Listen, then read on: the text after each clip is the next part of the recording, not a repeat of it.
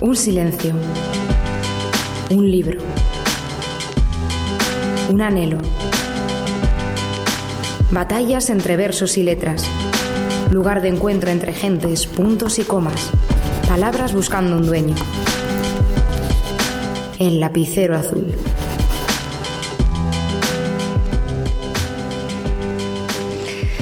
Hola, muy buenas tardes. Aquí estamos 6 eh, de abril, después de Semana Santa. Yo un añito más vieja, eh, que fue mi cumpleaños, el 39 de marzo, para el que no se enterase porque lo dije a bombo y platillo.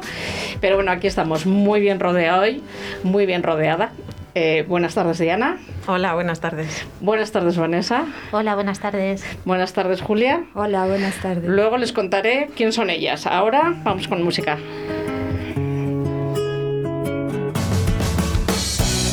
Tengo que decirle que hace tiempo andaba así como si nada, solitario, mujeriego, buscando de madrugada. En las páginas del mundo una razón para vivir. Pero desde que llegó a mi vida no le tengo miedo a nada, solo quiero despertar y ver que vuela otra mañana. Entre sábanas de besos perdidito en su mirada porque hace que la primavera se quede todo el año floreciendo en mi escalera, jugando como niños que al llegar la ventolera sueltan sus cometas al sol. Felijando y colecciono golondrinas en las nubes, universos que caben en su mirada, ya no hay más.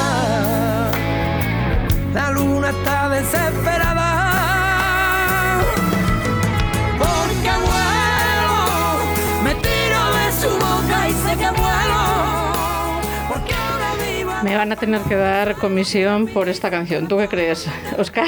Que me van a tener que dar comisión. ¿La conocíais? No. no. Yo os la, os la recomiendo. Es una canción, el grupo se llama Divan Dudó y la canción se llama Abuelo. Yo la conocí por mi hija Celia y bueno, contactamos con ellos cuando cerró la hostelería en el otro programa que hacemos, Un lugar de la panza. Les pedimos permiso eh, un poco para utilizar en apoyo de la hostelería y siempre Un lugar de la panza lo cerramos con esta, con esta canción. Eh, yo la utilizo mucho porque le doy la razón a mi hija que ella dice que es una canción muy motivadora. Yo os aconsejo que en vuestros talleres y todas esas cosas que hacéis la, la utilicéis. Bueno, pues hoy vamos a hablar sobre todo de literatura, como siempre, pero de una literatura un poco distinta. Me vais a permitir que antes voy a ir a algo que hago todos los martes últimamente, que es convocar a un certamen, a un concurso radiofónico. Que sepas, Oscar, que hubo ganadora la última semana, que se llama Teresa Rodríguez, y mm, ganó el libro de Marta Robles. Venga, vamos con las preguntas de esta semana, a ver quién se lo sabe. Mm, uno de los locutores del programa de fitness, que se hace los viernes de 2 a 2 y media, se llama Gonzalo Torinos, le conozco yo bien a este chico. Y eh, el otro, ¿cómo se llama? Doy una pista, empieza por J, pero ahí lo dejamos. Segunda pregunta, Hoy entrará por teléfono Laura Martínez, pertenece a una fundación muy relacionada con mis invitadas. ¿A qué fundación eh, pertenece Laura Martínez? Esas son las dos preguntas y el premio. Pues vamos a volver al clásico. El premio va a ser un taller de escritura creativa. ¿Qué os parece? Bueno, fantástico. vale, acércate un poquito más al micro. ¿Os parece bien el premio? Claro. Maravilloso. Vosotras no podéis participar. Aparte que no sé si os sabéis las respuestas. La segunda. Pues vais a tener que escuchar un poco Radio Cartagena a saber las respuestas. Bueno, eh, me gusta empezar siempre con un autor elegido para la ocasión. Os lo he contado, Emilia Pardo Bazán la he elegido porque el día 12 de mayo hace 100 años de su muerte y porque me parece que es una figura que se conoce poco, que se conoce poco. Yo considero que es una de las primeras feministas de la historia, eh, que tuvo muchísima suerte porque su padre la apoyó muchísimo, gracias a su padre tuvo la cultura que tenía y que mm, me da un poquito de pena que estos días se ha puesto muy de moda precisamente por sus cartas con Benito Pérez Galdós. No sé si conocéis el tema. Eh, hace siete años así salió una publicación de, en teoría, las cartas de Emilia Pardo Bazán y, Benito Pérez Galdós, que todo el mundo sabe, o ahora mismo todo el mundo lo sabe, tuvieron un romance y ahora mismo se ha vuelto a publicar otro libro precisamente eh, con motivo de su centenario, del centenario de su muerte. a mí me parece muy bien que se publique este libro, pero bueno, creo que ella hizo cosas muchísimo más interesantes que, escribir estas cartas a, a, don Emilio, pero bueno, a don Benito, perdón. Eh, ella nació en La Coruña en septiembre del 851. Como he dicho, su posición le permitió eh, estudiar. Tuvo la misma educación que un chico, la misma educación que hubiese tenido un chico. Y en principio, a mí lo que más me gusta de Emilia Pardo Bazán es que hizo lo que quiso. Entonces yo la aplaudo por ello. Eh, fue la primera mujer que, que fue directora del Ateneo creo, una biblioteca para mujeres. Y bueno, como no, ella es muy conocida por ser la autora de Los Pazos de Ulloa. Y aparte de esa novela escribió 40 novelas más, 600 cuentos, un montón de ensayos. Tuvo la oportunidad de viajar por toda Europa. Y bueno, nos ha dejado esta huella que yo creo que hay que... No sé si sabéis que fue... Ella nació en lo que conocemos como el Pazo, de Mairás. Y no sé si conocéis la, la, polémica que hay con sus libros. Diana, ah, no, ¿no, lo conocéis? ¿Sabéis lo que está pasando? No, no, Su biblioteca está mm. en el Pazo de Meirás. Sus hijos no han podido recuperarlo. Y ahora que el Pazo vuelve otra vez a, a pertenecer al gobierno, hay una polémica. ¿Qué pasa con esos libros? Mm. ¿Pertenecen a la familia de Emilia o pertenecen al gobierno? Ahí está, no sé si tenéis más información sobre esto, está ahí, es un poco complicado. Yo desde luego si fuese su hija lo reclamaría, porque tiene que ser una maravilla, pero bueno, también entiendo que, que Patrimonio Nacional quiera disponer de, de esa biblioteca. Y no sé si tenéis que añadir algo más a doña Emilia, Julia, Diana, Vanessa. Yo personalmente poco.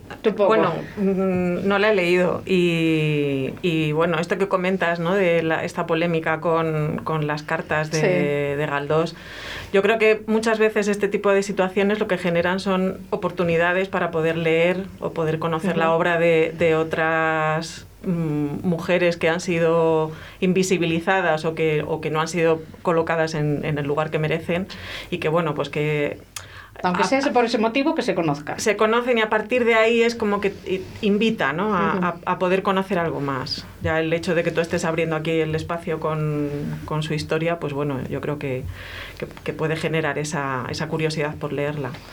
Vanessa.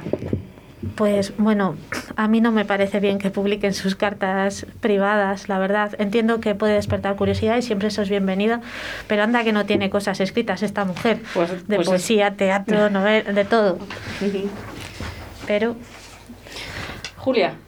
Bueno, un poco en la línea de lo que ha comentado Diana, ¿no? que igual se abren estos espacios para visibilizar y yo creo que es un momento en el que sí que se están abriendo muchas cosas en cuestión de visibilizar cualquier actividad artística de las mujeres. Entonces, bueno, yo tampoco estoy muy familiarizada con su historia, pero me parece interesante también el reflexionar si, puede, si algo tan íntimo puede formar parte del patrimonio cultural o hasta dónde, se, qué, cruza, qué línea se puede cruzar, ¿no? O hasta dónde llega esa línea. Yo personalmente no me gustaría que se publicasen mis cartas una vez muerta, pero bueno, ahí lo dejo. Eh, voy a contar como anécdota. en Madrid se está preparando muchos mm, eh, actos para celebrar los 100 años de la muerte de, Emilia Pardo Bazán y eh, una cosa que a mí me ha gustado muchísimo, en las librerías se va a dar un marcapáginas. En ese marcapáginas hay un código para que la gente se pueda descargar de forma gratuita tres libros de Emilia Pardo Bazán. Me parece que es una buena iniciativa para que la gente se acerque a las librerías y una buena iniciativa para que la gente conozca a la autora. Así que lo aplaudimos que lo hacen en Madrid, a ver si alguien toma nota aquí y hacen lo mismo. Vamos con un poquito de música, Oscar.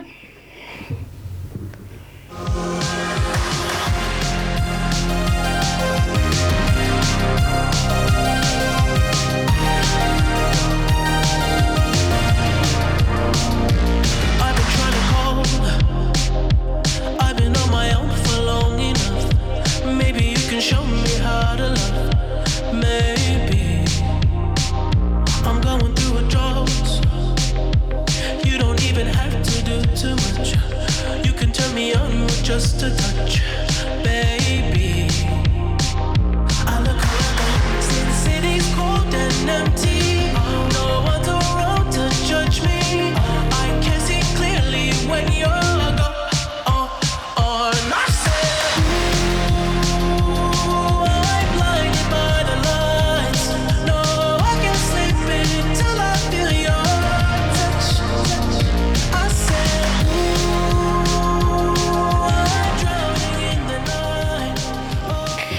Bueno, pues la música esta le voy a dedicar, le voy a decir quién lo ha elegido y le voy a dedicar un beso. Lo ha elegido una amiga de Celia que se llama, bueno, ella la llama Lucía Black. Venga, pues para Lucía. Bueno, voy a contar quién son estas mujeres que me acompañan hoy. Eh, yo siempre busco contenidos, nuevos contenidos para el programa, ser posible que sean diferentes, no siempre autores que vienen aquí a contar, eh, hablar de su libro. Y bueno, cogí el suplemento de cultura de Castilla y León, que da el norte de Castilla, y a ver qué actividades culturales había en nuestra ciudad, porque yo siempre digo que me parece que se le da muy poca visibilidad a todo lo que se hace en Valladolid. Y me encontré con una persona que contaba cuentos. Se llama Vanessa Calzada.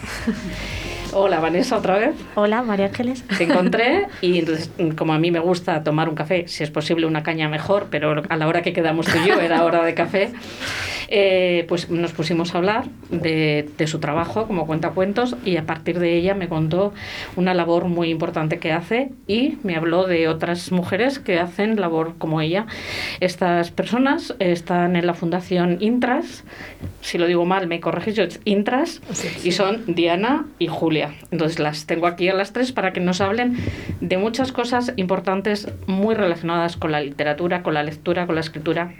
Voy a empezar contigo, Vanessa, como he dicho, eh, eh, bueno, eres licenciada en arte, has hecho teoría y estética del arte contemporáneo en Barcelona, que sé que te costó un triunfo, pero que lo conseguiste. Sí. Enhorabuena. Gracias. Cuéntame qué es un cuentacuentos. Bueno, pues un cuentacuentos pueden ser muchas cosas. Yo lo llamo jugando con cuentos, porque eso me permite un marco más amplio. De allí vengo precisamente. Yo lo que hago es eh, seleccionar un cuento que, que me invite a trabajar la inteligencia emocional, o estimular la imaginación o invite al juego. Entonces, a partir de, de contárselo a los peques, eh, hacemos algo. Entonces, pues cada día es diferente. Perdóname, Vanessa, que no hemos dicho que lo haces en la biblioteca eh, de Castilla y León, que está en la Plaza de las Brígidas. Eso es. Eso es. Sí. Puedes continuar, perdóname. Todos los martes a las seis y media. Y allí, pues además aprovechando que pues era un palacio y que tenemos un patio con unas palmeras preciosos, pues, pues da mucho para salir, correr, jugar, inventar y, y allí. Pero, ¿cómo lo haces? ¿Cada semana eliges un tema? Sí, bueno, yo sí leo muchos cuentos, sí, y, y entonces pues les selecciono. Y este año, por ejemplo, eh, el año pasado los hice muy centrados en la inteligencia emocional, pero este año he intentado que fuesen, pues eso, por ejemplo, en marzo eh, he trabajado todos referentes femeninos y ahora hemos en abril son todos en relación con los libros. Entonces he leído el, otro día La bibliotecaria de Basora y hoy Biblioburro, que es una historia fascinante. Y los dos son personajes basados en personajes reales que tienen una historia por detrás maravillosa. Luego me vas a contar lo de la biblioteca, bibliotecaria, que me lo contaste a mí el otro día y me gustó muchísimo, pero primero voy a ir con Diana, que es diplomada en educación social, máster en, en promoción lectora y literatura, y te voy a hacer misma pregunta que te hice ayer. Infantil y juvenil. Infantil y juvenil. y te voy a hacer la misma pregunta que te hice ayer en la, en, en la reunión previa. ¿Qué es mediación literaria? Eh, la mediación lectora es un poco lo, lo que hace también Vanessa en la biblioteca. Eh, es mm, unir a poner lecturas entre personas, ¿no? Es, es una manera de, de, de conectar personas y lecturas, historias, experiencias. Y, y bueno, pues yo mm, también he trabajado en la biblioteca pública en algunas ocasiones, he trabajado en ferias de libro, en bueno, en diferentes lugares. Y, y bueno, pues es como eh, abrir espacios ¿no? para poder hacer ese intercambio entre lo que es la lectura, la experiencia lectora, y, bueno, pues, pues todo lo que sucede ahí, ¿no? Que, que, puede ser fascinante o puede ser aterrador, porque a veces luego vamos, siempre a, es... vamos a volver luego con ello y con todas las cosas que hacéis. No quiero dejar de saludar a, a Julia, eh, formación en fotografía, cine, educación audiovisual y arte... A ver, arteterapia, que no es fácil, y artista multidisciplinar. A ti te voy a preguntar, ¿Qué es la educación audiovisual? Bueno, pues es un poco acercar, eh, alfabetizar de alguna manera sobre el lenguaje audiovisual y sobre la herramienta audiovisual. Eh, eh, en mi caso yo lo utilizo como herramienta de exploración para la expresión de emociones o trabajar también con la identidad. La educación audiovisual sí se basa en, seguir como normas en las que está formada toda la cultura visual, sin embargo, eh, bueno, yo la trabajo desde la, desde la educación no formal y sobre todo ya más cargada hacia la terapia. Bueno, no más cargada, sino más orillada a la terapia. Pero bueno, tiene que haber previo a esto una, un acercamiento a, los participantes o usuarios, pues el uso de la herramienta, el entendimiento a lo mejor al lenguaje, ¿no? De el encuadre tal, el primer plano. Primero hay que aprender un poco de ese lenguaje para luego también ir jugando con las imágenes o ir descubriendo también una propia narrativa. Vosotras, bueno, pregunta para las tres. ¿A qué público vais dedicada? Primero Vanessa. A todos, a partir de tres años. A partir de tres años. Sí puede ser. Yo ahora mismo estoy mucho más centrada en, público adulto porque es con el que con el que estoy realizando la mayoría de mi trabajo, pero he trabajado con público familiar los últimos 20 años. Julia. Bueno, actualmente con adultos, pero sobre todo con jóvenes. Lo he ido combinando un poco. Vosotras tres hacéis algo mm, que no sé si lo hemos, lo hemos transmitido, que de alguna forma se complementan, están en la misma línea. ¿Habéis trabajado juntas algunas veces? Sí. Eh, por ejemplo, Julia, eh, es, el año pasado estaba haciendo un curso de escritura creativa dentro de Intras y yo en mi local, en la Fontanería Crea, entonces, que están muy cerquita. Eh, de hecho, la calle se conecta 20 metros y lío. Entonces eh, nos parecía divertido intercambiar propuestas, que un grupo le lanzase, pues escribiesen cartas a una persona desconocida del grupo o se intercambiasen propuestas. Y las dos han expuesto en mi local. y bueno, también tenemos un proyecto, Diana y yo, eh, que a ver si podemos hacerlo en relación con la historia de mujeres de la ciudad. Vamos a ver un poquito más adelante. Has nombrado la, la fontanería. ¿Crea? Cuéntame qué es. Pues es un laboratorio creativo donde principalmente se hacen talleres en relación con la expresión artística, la creatividad y exposiciones. Y a partir de ahí, pues lo que, lo que nos propongan, eh, porque también hago cosas de diseño gráfico y tal. Entonces, si alguien se acerca allí, pues esta semana verán la exposición de Julia y podrán ir a una serie de talleres también. ¿Una exposición de fotografía? Bueno, combino la fotografía en transferencia con, bueno, con telas y bordado y combino con elementos y objetos que voy ahí. De, con telas voy contigo. Nos conectamos las tres. Como hila, como hila. Porque Diana, eh, ella tiene una editorial, bueno, se llama Retailo Ediciones. Sí, sí, es una editorial. Es una editorial no al uso, pero sí es una editorial en la que confeccionamos libros textiles. Y el libro textil es todo entero textil, que hay, hay, veces que cuesta imaginar el libro, ¿no? Es, te imaginas el libro con las cubiertas enteladas, pero no, es todo, lo que es el objeto es completamente... No tiene, otro, no tiene otro material que textil. No, no, no, es todo textil, sí. Eh, voy a volver con la fontanería porque se llama así, si quieres contar. sí, porque era la fontanería de mis padres, entonces le podría haber puesto un nombre muy hipster y muy moderno.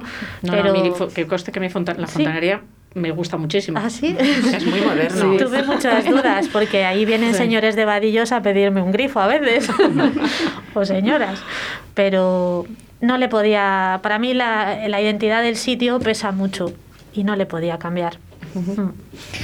Eh, yo tengo una frase por aquí, Diana, que he copiado de tu web y que se llama El uso total de las palabras para todos me parece un buen lema.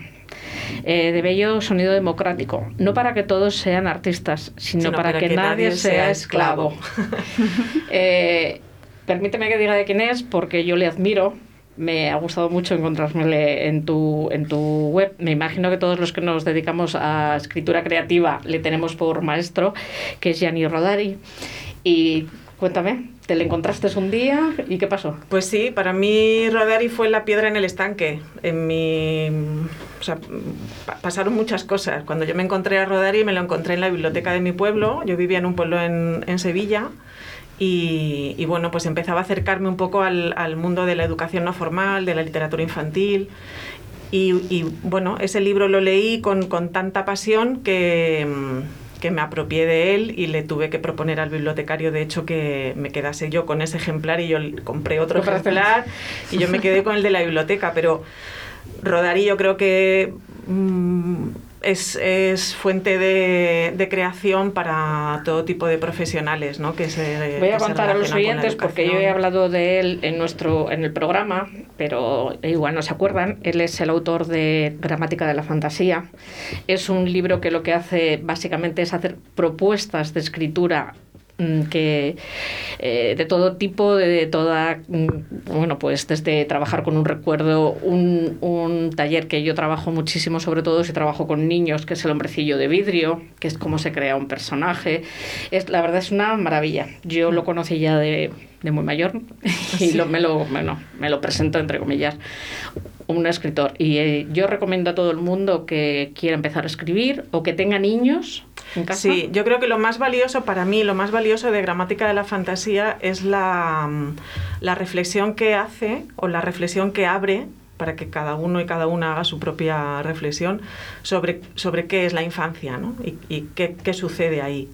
Entonces, bueno, pues yo creo que es, es, es otro moderno, que es otro moderno porque es, es un, es un discurso muy contemporáneo y que yo creo que es muy necesario retomarlo en estos tiempos en los que queremos conducir tanto a la infancia, ¿no? Y, mm. y, yo creo que la infancia es un lugar en el que hay una una creatividad y una creación espontánea que, que, bueno, pues el mundo adulto está todo el tiempo encajonando, ¿no? Y bueno, pues yo creo a mí lo que más me gusta de Rodari es eso, ¿eh? Es Yo creo que el año pasado, hablé con él, de él porque yo creo que el año pasado ha sido el centenario de su nacimiento, puede ser.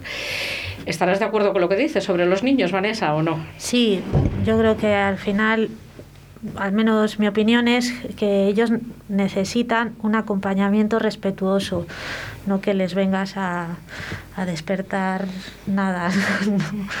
Sí, y Rodari, pues en mi caso, yo lo descubrí después de dar mi primer eh, curso de largo, anual, de escritura creativa, y me quedé un poco sorprendida porque, claro, yo no encontraba referentes, porque a mí lo que me suele pasar es que me leo manuales de escritura creativa y no me gustan, o acabo o haciendo variaciones o por lo general me invento mis propias propuestas o lo que me va, lo que veo. Y cuando lo encontraste dijiste, ¿por qué no le habré encontrado yo antes? Claro, digo, pues esto tiene más que ver con lo que yo hago. Julia, ¿tú le conoces no, o no, le has leído? No, le he leído. Eh, estoy de acuerdo contigo que no todos los manuales de escritura creativa son son bueno yo te recomiendo uno que no es de escritura creativa que se llama el guion ya te diré el autor porque realmente no es para escritura creativa sino para guiones de cine y es impresionante ya luego te digo cuál es el autor que ahora mismo se me, se me ha ido eh, pues se me ha ido hasta la pregunta. Pero bueno. volvemos a hilar enseguida. volvemos a eh, sí, contigo, Irene. Hablando de esto que estás hablando de, todo lo que queremos dirigir a, los niños, eh, como yo me he metido mucho en vuestras web y he encontrado una, una cosa que me ha gustado mucho, que eh, pones un enlace hablando de los álbumes de, de esta forma de, de, leer compartida de los adultos con los niños a través de esos libros que igual no tienen tanto texto y sin embargo te enganchan muchísimo. Eh, háblame un poco de ello porque me, parece, me ha parecido muy interesante.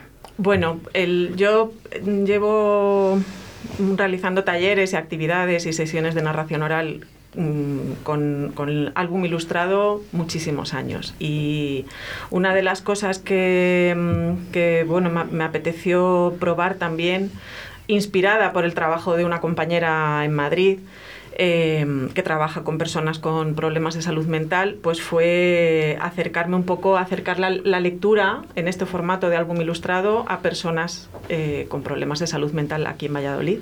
Me puse en contacto con la Fundación Intras y bueno, pues durante un curso estuvimos haciendo un voluntariado con, con este taller de lectura que funcionó muy bien.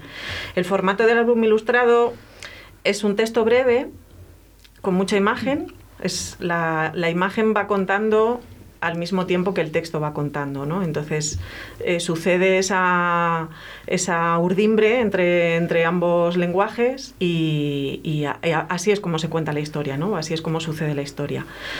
Con personas con problemas de salud mental funciona muy bien porque mm, al ser textos breves nos permite mm, abordar una historia y luego conversar sobre ella o hacer alguna propuesta creativa, en fin. Un, día leímos el, un álbum que se llama El alma perdida de Olga Tozarkuk, la, la escritora ganadora del Nobel, y ilustrado por Joana Concejo, que es una maravilla de libro mm, con muchos silencios. Es un libro que tiene muchos silencios en cuanto al texto, pero la imagen tiene mucho peso. Y, mm, y la propuesta que hicimos después fue que dibujasen su alma y fue maravilloso, porque ya el, el, hecho de leer sobre, sobre el alma ¿no? y, cuál es el alma perdida, ¿no? o cuando, cuando nos desconectamos de lo que es nuestro, nuestra alma o, nuestro sentir, bueno, son personas que, que, mm, cuando abrimos esa oportunidad para hablar de estas cosas tan íntimas, ¿no? o, o que a veces no tienen esos espacios para poder explorarlas, a través de esta literatura y a través de, lo artístico ¿no? que ofrece un álbum ilustrado, yo creo que es, un lenguaje que, que, a ellos les, les, permite expresarse con mucha más facilidad. A mí es que me ha parecido interesante, aparte de lo que estás diciendo, para personas que tienen un, un problema, me parece un buen vehículo de comunicación entre hijos y padres. Me parece que sentarse con un libro y que cada uno, eh, hasta de su punto de vista, eh, además me, me, trae un poco recuerdo, yo he trabajado en guardería y a mis alumnos les gustaba mucho que les contase los cuentos porque se les contaba cada vez de una manera. Entonces encantados de la vida, por, disfrutaban mucho y cuando lo he visto me ha, me ha recordado eso. Eh, voy a hablar después contigo de otras cosas que he visto en tu web, pero vamos a ir a publicidad y mientras vamos a llamar a alguien que creo que conocéis. Si no dejarías tu pelo en manos de cualquiera, Brothers Hair. Si buscas las últimas tendencias, Brothers Hair. Si quieres un trato familiar cercano y agradable, Brothers Hair. Brothers Hair, Roberto y Laura te esperan en Paseo de los Castaños 43, en Cobaresa. Más información en brothershair.com. Oh, Dios mío, un folio en blanco. Atrévete a escribir. Escuela de Escritura Rinocerontes y Mariposas. Con María Ángeles Paniagua. Más información en el teléfono 696 22 0708. ¿Quieres un espacio único, saludable y accesible? Arista, Construcciones y Reformas tiene la solución. Te ofrecemos la creación de proyectos personalizados de reformas para construir espacios únicos y sostenibles. Adaptamos los hogares a la nueva situación sanitaria por si tienes que trabajar o estudiar en casa. Creamos espacios de ocio en familia y el cuidado de tus mayores. Además, transformamos tu terraza y jardín a tus necesidades. Contáctanos en reformas@aristaconstrucciones construcciones.com. Arista, una empresa diferente para una reforma única.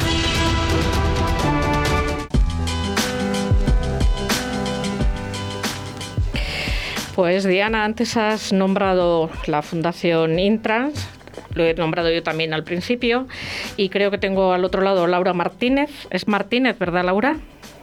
Sí, es Martínez. Hola, María Ángeles. Buenas tardes, Laura. ¿Qué tal estás? Buenas tardes. Muy bien, muy bien. Encantada eh, de, hablar con vosotros. La encantada soy yo de que hayas atendido mi llamada.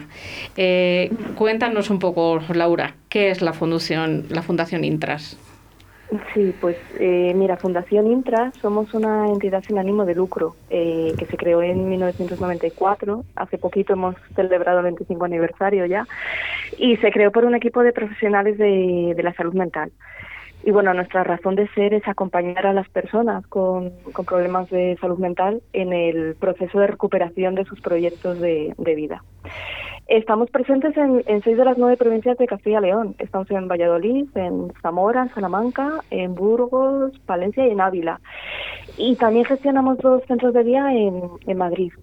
Y bueno, en total somos cerca de 500 profesionales comprometidos con el bienestar de las personas con, algún tipo de malestar psíquico. Y como lo que ofrecemos es acompañamiento, pues nuestro, tra nuestro trabajo abarca todo tipo de actividades para, para cubrir las necesidades de las personas para las que trabajamos. Mira, ofrecemos terapia en nuestros centros de rehabilitación psicosocial, por ejemplo. Eh, también a través de equipos multidisciplinares de apoyo comunitario que ofrecen, ofrecen el apoyo en, en la propia casa de las personas con discapacidad y también a sus familias. También ofrecemos alojamiento en Intras, eh, por una parte en, en, residencias específicamente creadas para personas con enfermedad mental, como las que gestionamos en, en Toro, en Ávila o en, o en, Zamora, y por otra parte también gestionamos una red de pisos tutelados en los que las personas pues pueden ir ganando autonomía y reintegrarse en la sociedad.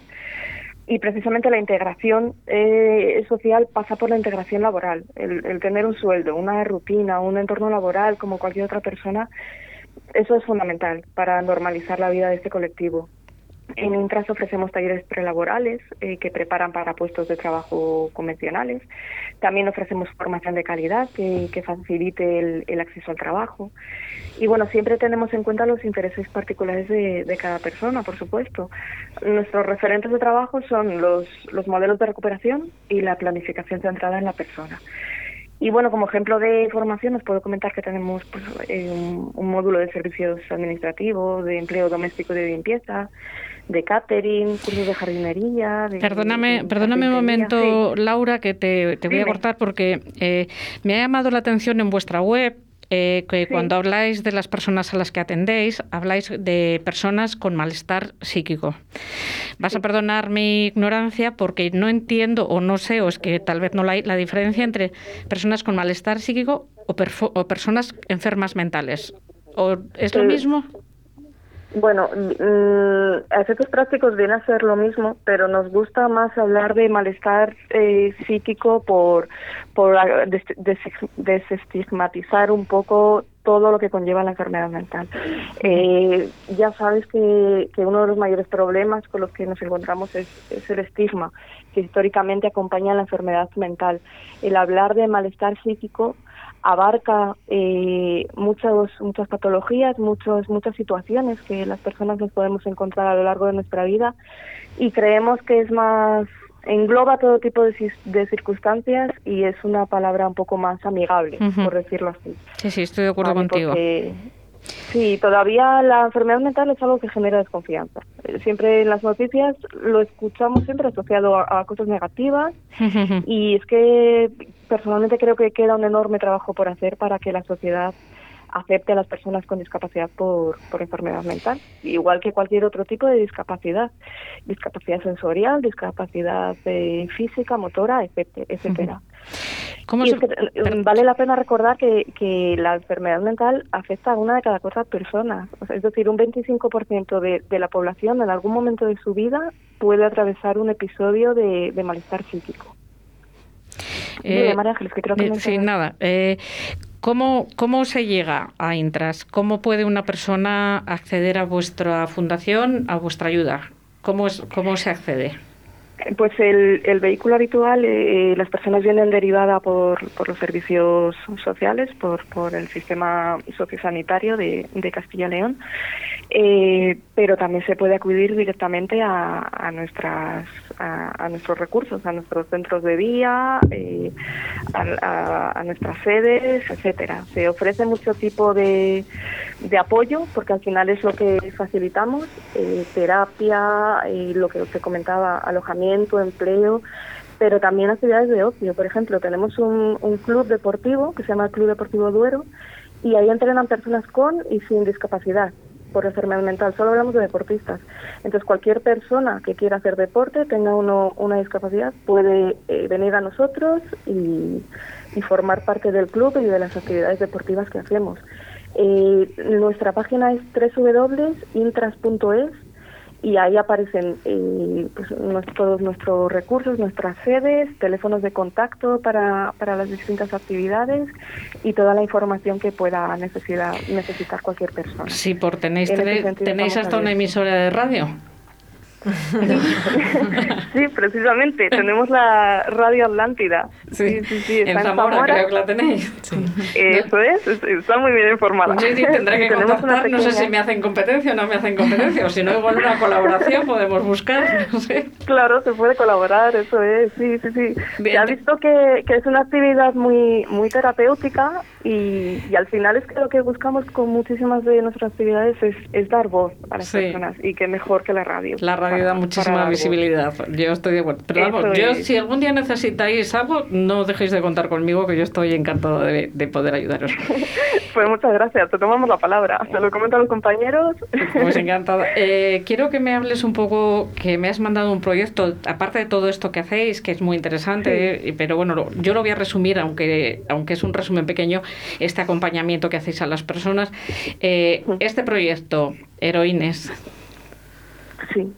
Mira, pues eh, es uno de los proyectos que llevamos en, Fundación Intras, porque somos muy activos en tema de I+.D. y proyectos europeos. Y uno de, esos proyectos es Heroines, eh, que está cofinanciado por el programa Erasmus Plus de, de la Comisión Europea y que comenzó en 2019. Y bueno, gracias a este proyecto hemos contactado con, con dos organizaciones europeas punteras en, en, el tema de escritura terapéutica, que son el Instituto Metanoia de Reino Unido y la Asociación Finlandesa de Escritura Terapéutica. Y bueno, estas organizaciones nos han creado un curso formativo pensado específicamente en las necesidades de, de las mujeres con enfermedad mental y lo estamos desarrollando de forma paralela en, en España, Fundación Intras, en Grecia y en, y en, Eslovenia y en Finlandia también hay un, hay un grupo que lo está pilotando. Eh, cabe, cabe, merece la pena reseñar que las mujeres con discapacidad por enfermedad mental se enfrentan a una doble discriminación eh, por tener una enfermedad mental, lo que hablábamos antes del estigma, y también por el hecho de ser mujeres. Es mucho menos visible una mujer con enfermedad mental que un, que un hombre con enfermedad mental. Y si ya le sumamos el vivir en un entorno rural o un entorno aislado, pues la situación a la que se puede enfrentar es, es realmente complicada. El proyecto está, está, eh, está, diseñado también para, para mujeres que viven en el, en el entorno rural. Entonces, por eso pensamos en esta iniciativa para, para empoderar a, a, este colectivo. Y lo que nos está permitiendo la escritura creativa, la escritura terapéutica, es trabajar eh, cuestiones de género, cuestiones de derechos de las personas con discapacidad. Nos está permitiendo hablar de distintas formas de violencia que se pueden sufrir, eh, de situaciones que a menudo asumimos pues como normales, pero que no, que no lo son.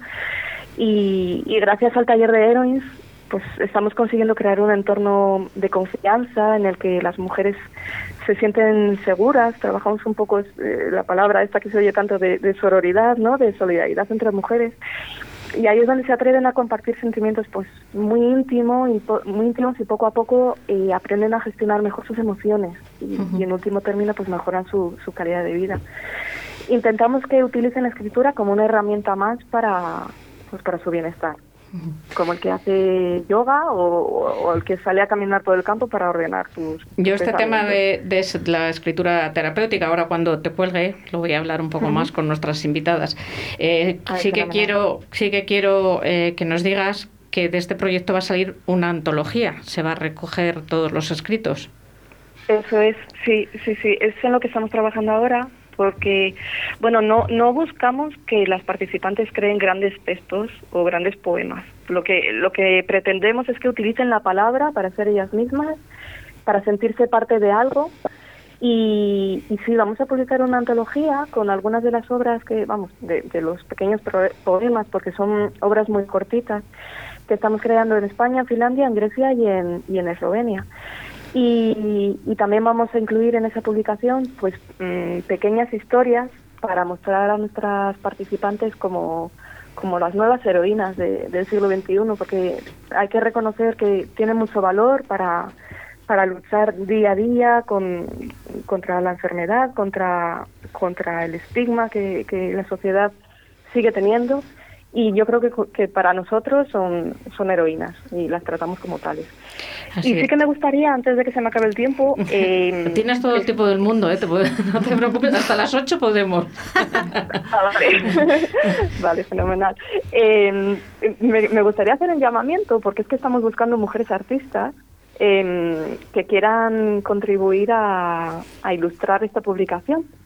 Va a ser una publicación europea, una publicación online eh, financiada por el programa Erasmus Plus y lo que buscamos es eh, mujeres artistas que se puedan sentir inspiradas por, por las historias de nuestras heroínas, por sus, por sus escritos, por sus poemas y que quieran poner su arte al servicio de, pues, de la visibilización de las mujeres con enfermedad mental.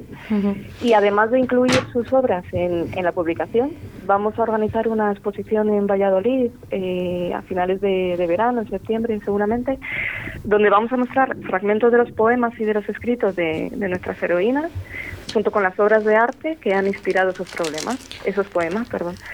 Y, y bueno, ahora mismo eso, tenemos abierta la convocatoria para todas las, las mujeres, porque bueno, queríamos hacer un paralelismo entre entre la poca visibilidad de las mujeres con malestar psíquico y la, y la, poca visibilidad también de las mujeres artistas, que parece que nunca se nos viene un, un, nombre de una mujer artista a la cabeza.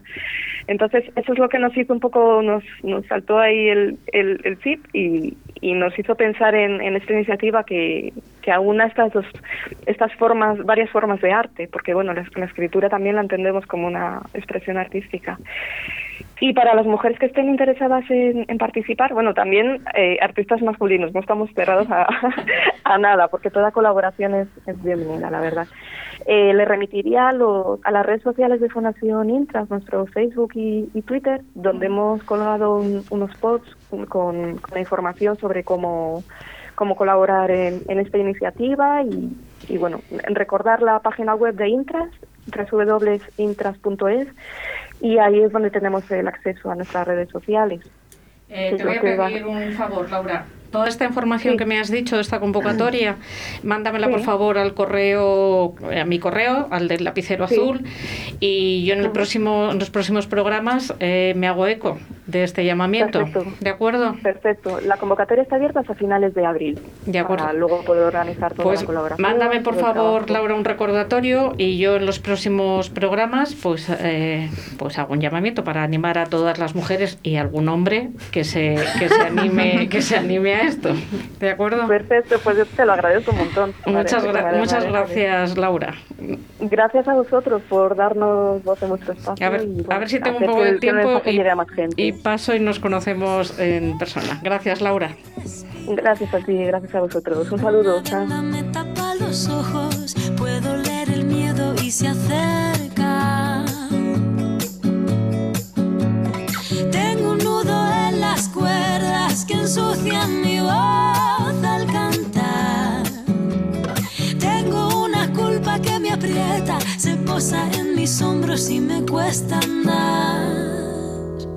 Pero dibujé una puerta violeta en la pared y al entrar me liberé. Esta sí la conocíais. Esta sí. sí. Eh, bueno, muchas gracias por presentarme a Laura. Me parece que hacéis una labor increíble, ya os lo dije en el previo.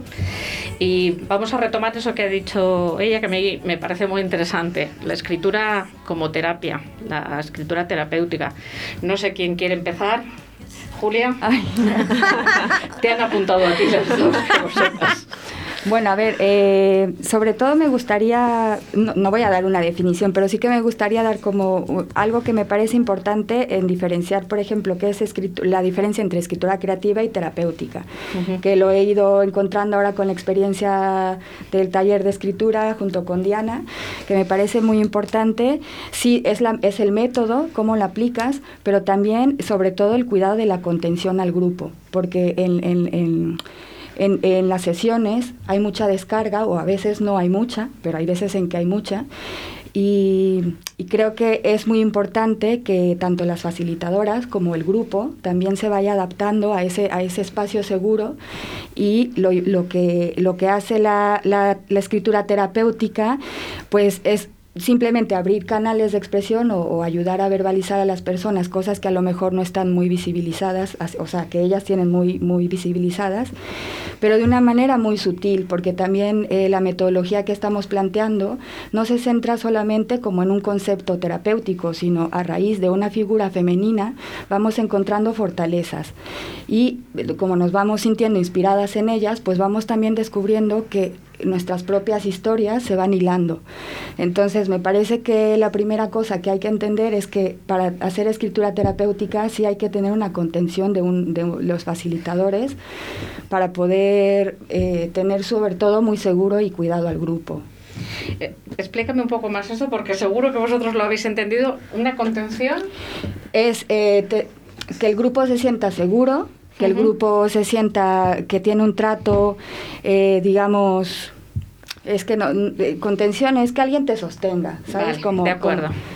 así. Que se tiene que sentir seguro. Eso. ¿vale? Sí, yo creo que ahí la labor del, del mediador también es, es fundamental. En un taller de escritura creativa como que puedes lanzar ahí, puedes abrir un poco más y, bueno, sí que es verdad que también se trabajan cuestiones personales o se abre la ventana a trabajar cuestiones personales, pero en un, en un espacio terapéutico no estamos haciendo terapia, pero sí que la escritura funciona como algo terapéutico y eso sí que hay, hay que sostenerlo. el... vehículo para la terapia es la escritura, pero no puede ser una escritura libre, la escritura creativa, los talleres de escritura creativa que da Vanessa o que doy yo eh, son muy son dirigidos. Los, que, los de escritura terapéutica no son tan dirigidos o son más dirigidos. No sé si me... Yo creo, perdona, yo creo que son más cuidados, en el sentido de a lo mejor detectar que una persona está entrando en un terreno que le puede hacer daño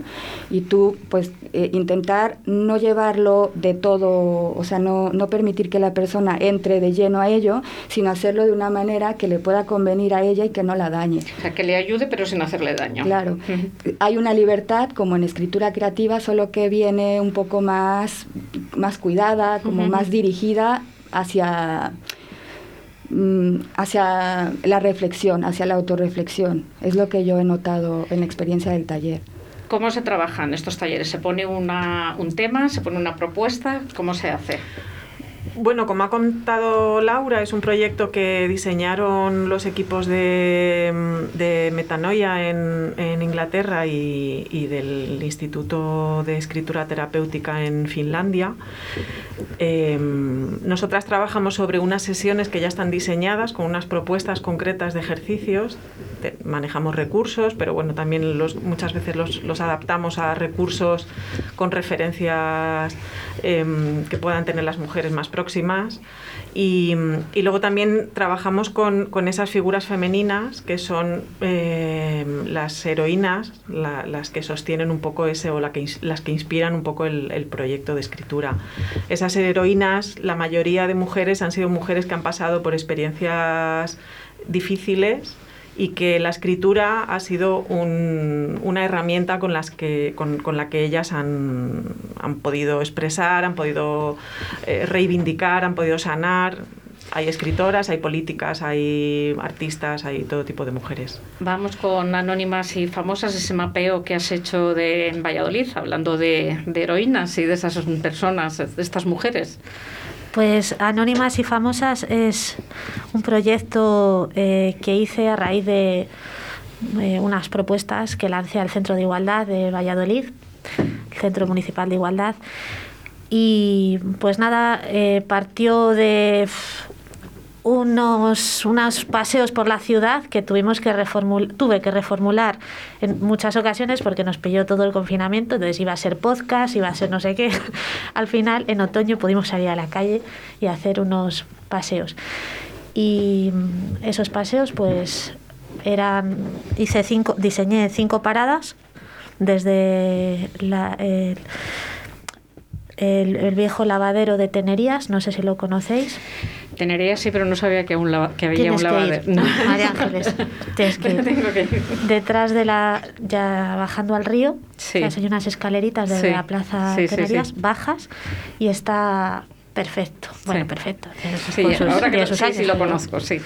Pues ahí empezó. Eh, entonces, bueno, pues en cada una de esas cinco paradas, que acabó en Plaza España, pues como yo también hago mis pinitos como artista, eh, pues hubo algo, una sorpresa, una acción poética, una propuesta de, bueno, de invitar a, a la expresión artística, algo, una coplilla a través de un, de un pequeño altavoz. eh, Pero a ver, eh, esto es un grupo de personas que hacen esa ruta. Esto es un grupo de personas que se apuntan porque les interesa la historia de las mujeres y pues de Valladolid. Entonces vinieron, tuvimos que duplicar el grupo, ento- al final tuve 30 personas y, y se va a repetir. Y entonces eso, hice un paseo, pero con sorpresas. Lo dices así para que no preguntemos. No, no, por, por resumir. A ver, pues yo voy a insistir. Yo, yo me apunto, entonces, eh, voy al lava- me imagino que las salidas de los lavaderos estos de Tenerías y la siguiente parada es la casa donde ha vivido una anónima famosa. Eh, sí, eh, bueno, pues. Bueno, es que tardé mucho en preparar la ruta porque surgían muchos lugares interesantes.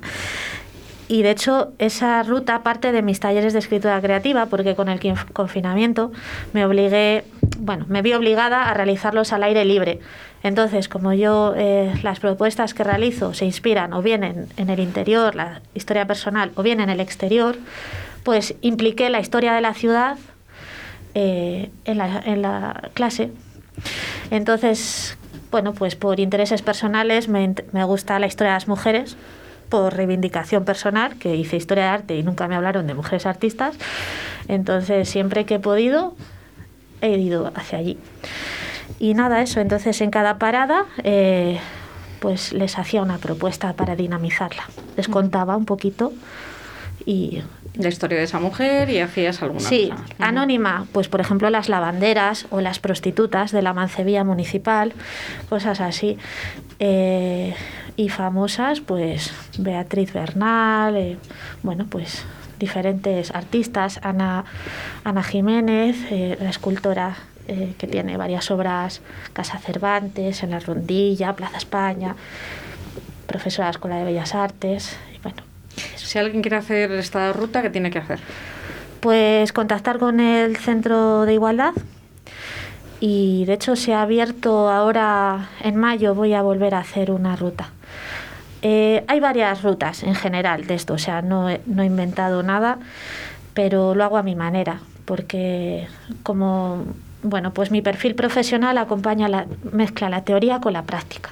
Hice historia del arte, pero también hago exposiciones, entonces, pues bueno, eh, no Pues- hago, digamos, unas visitas al uso, que las tienen otra- o sea, esas visitas más eh, tradicionales, que, que a la gente le puede gustar más eso de saber a dónde va. Sin sorpresas. Eh, o puede que sí, porque haga- esto- esto a dónde nos lleva. Claro. Eh, en, en la oficina de turismo tienen rutas, además, se, o sea, el tema se está modernizando. Hay rutas teatralizadas. Hay- en Valladolid hay muchas rutas, Sí. la ruta del hereje, Súper la interesante. ruta- sí. Hay una de mujeres ilustres. Sí. Y luego también en el Centro de Igualdad, pues a través de la Casa Feminista, pues han, hecho otras rutas que, que no te puedo explicar porque no, no las he visto, pero creo que van también en esa línea de visita guiada. Creo, sospecho. Pero bueno, concretando, la tuya, que la vas a volver a hacer en mayo, la que lo quiere hacer con sorpresas. Con sorpresas. Al Centro de Igualdad del Ayuntamiento. Sí, y de hecho está bien curiosear un poquito eh, cuándo se abre el plazo, el plazo de inscripción porque se llenan. Y eso, entonces, eh, si se apuntan, pues lo que sucederá es que donde nos encontremos me verán con una cesta, con kits individuales en los que, pues, por e- me han pedido que haga una, diferen- una ruta diferente, entonces, pues Sí. bueno, no será igual.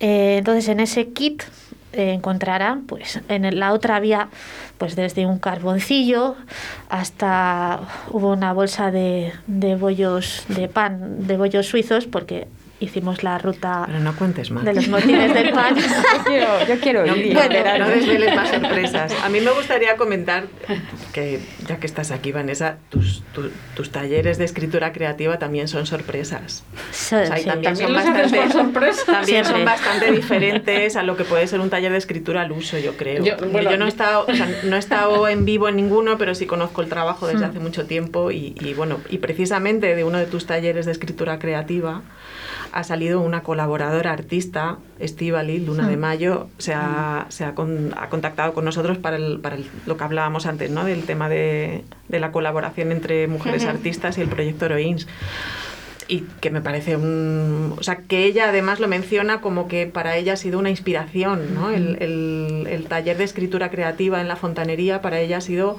un espacio muy, muy importante en, en su vida. Ella eh, dice que le, le ayudé o algo así a encontrar su lenguaje, que a mí pues yo estoy muy agradecida porque eh, Estíbaliz, que es Yu- Yuna de Mayo, eh, hace un trabajo. Es una de esas personas que yo admiro mucho porque trabaja todos los días. O sea, ella... ¿Sabes? Yo solo hago obra cuando tengo una exposición, ¿sabes? Que sea así, o sea, así de triste, con fecha. Y, y ella no, es un trabajo constante. Entonces eh, se puede ver una evolución en su trabajo y eso hace unos collages y unos fanzines maravillosos. Eh, vamos a tener que invitar a Laura, vamos a tener que invitar a Silvia, vamos a tener que ampliar el aforo porque no vamos a caber. Eh, voy a volver con, con Julia porque eh, tú en terapia o en tus sesiones o en tu trabajo en Intras utilizas la imagen. Sí, yo parto de la fotografía y el audiovisual y bueno, siempre sale la, la escritura. Entonces, bueno, yo a mí lo que me gusta de trabajar, de trabajar con la imagen y, y con la palabra es que permiten transitar de lo íntimo a lo colectivo. Entonces, creo que son medios que, que pueden permitir tanto la terapia como también la, la- lo, lucra- lo- bueno, la, la diversión, la- el juego. Y bueno, sobre todo partimos eso, de, de, de ver una imagen, de interpretarla, a veces de imaginarla, que no hace falta verla, sino cerrar los ojos y ver qué hay dentro, ¿no? qué estamos pensando. Y a partir de eso, que la escritura fluya, porque tampoco les pido que hagan poemas, o sea, con que sea una frase, pero que haya surgido de verdad y como desde adentro, pues creo que ya es válido. He encontrado dos palabras que me han gustado mucho porque no tenía ni idea de lo que era, que lo utilizáis, eh, lo, lo he visto tanto en Intran, en Intrans como en tu, en tu web, que es, a ver si lo digo bien, cinotipia y antotipia y quiero que quiero que me contéis porque me parece muy interesante para trabajar en talleres y para que todo el mundo se ponga a hacerlo. Pues yo soy una friki de eso, es fotografía experimental, Sí, sí. casera, eh, pero que, insisto, no hemos inventado nada, esto viene del siglo Claro. XIX, de una señora, por cierto, bueno, la primera que hizo un libro ilustrado, que es Anna Atkins. Y las cianotipias es fotografías reveladas con la luz del sol. Tú preparas el papel y los pones al sol y en 20 minutitos... Pero un papel normal, es un papel vegetal o una un- superficie absorbente. Nos vale una acuarela, una piedra, una tabla. eh, superficie absorbente. Sí. Y el resultado son unas eh, imágenes eh, en negativo de un azul cian muy bonitas. Se puede hacer con vegetales, plantas, con objetos, con sombras, con negativos. Y las antotipias es la versión ecológica. Entonces es con productos eh, que pintan, que tienes en la cocina, con pimentón, por ejemplo. Y entonces, como son productos naturales, necesita unas, no utilizas químicos como en la otra, la exposición es más larga. Y el resultado queda a la inversa, no es un negativo, es un positivo. Pues es que me ha parecido muy interesante. Animo a todo el mundo Sí, que sí. dejen de ver un poco la televisión y se pongan a Sí. hacer esto, por ejemplo. Y nos está quedando dos minutos y solo quería haceros una pregunta. Yo sé que tú escribes cuentos de vez en cuando. Me ha gustado mucho eh, Sabia Luisa y Oh, me ha gustado muchísimo. de vergüenza. ¿Vosotras escribís, Diana? No, ¿Tú nada? no. Sí, Julia? pero yo- bueno. muy íntimo, de una Eso. manera muy íntima, no, no tan... Eh, tenemos que dejar aquí porque me dice mi técnico que hoy a las 8 en punto tenemos que cerrar. me han quedado un montón de preguntas en el tintero. Me lo he pasado muy bien. Muchísimas gracias a las tres por estar aquí. Nos volveremos a ver. A ti por invitarnos. Muchas, y cualquier martes de esto nos vemos por aquí. Muchísimas gracias. Muchas gracias. Qué guay.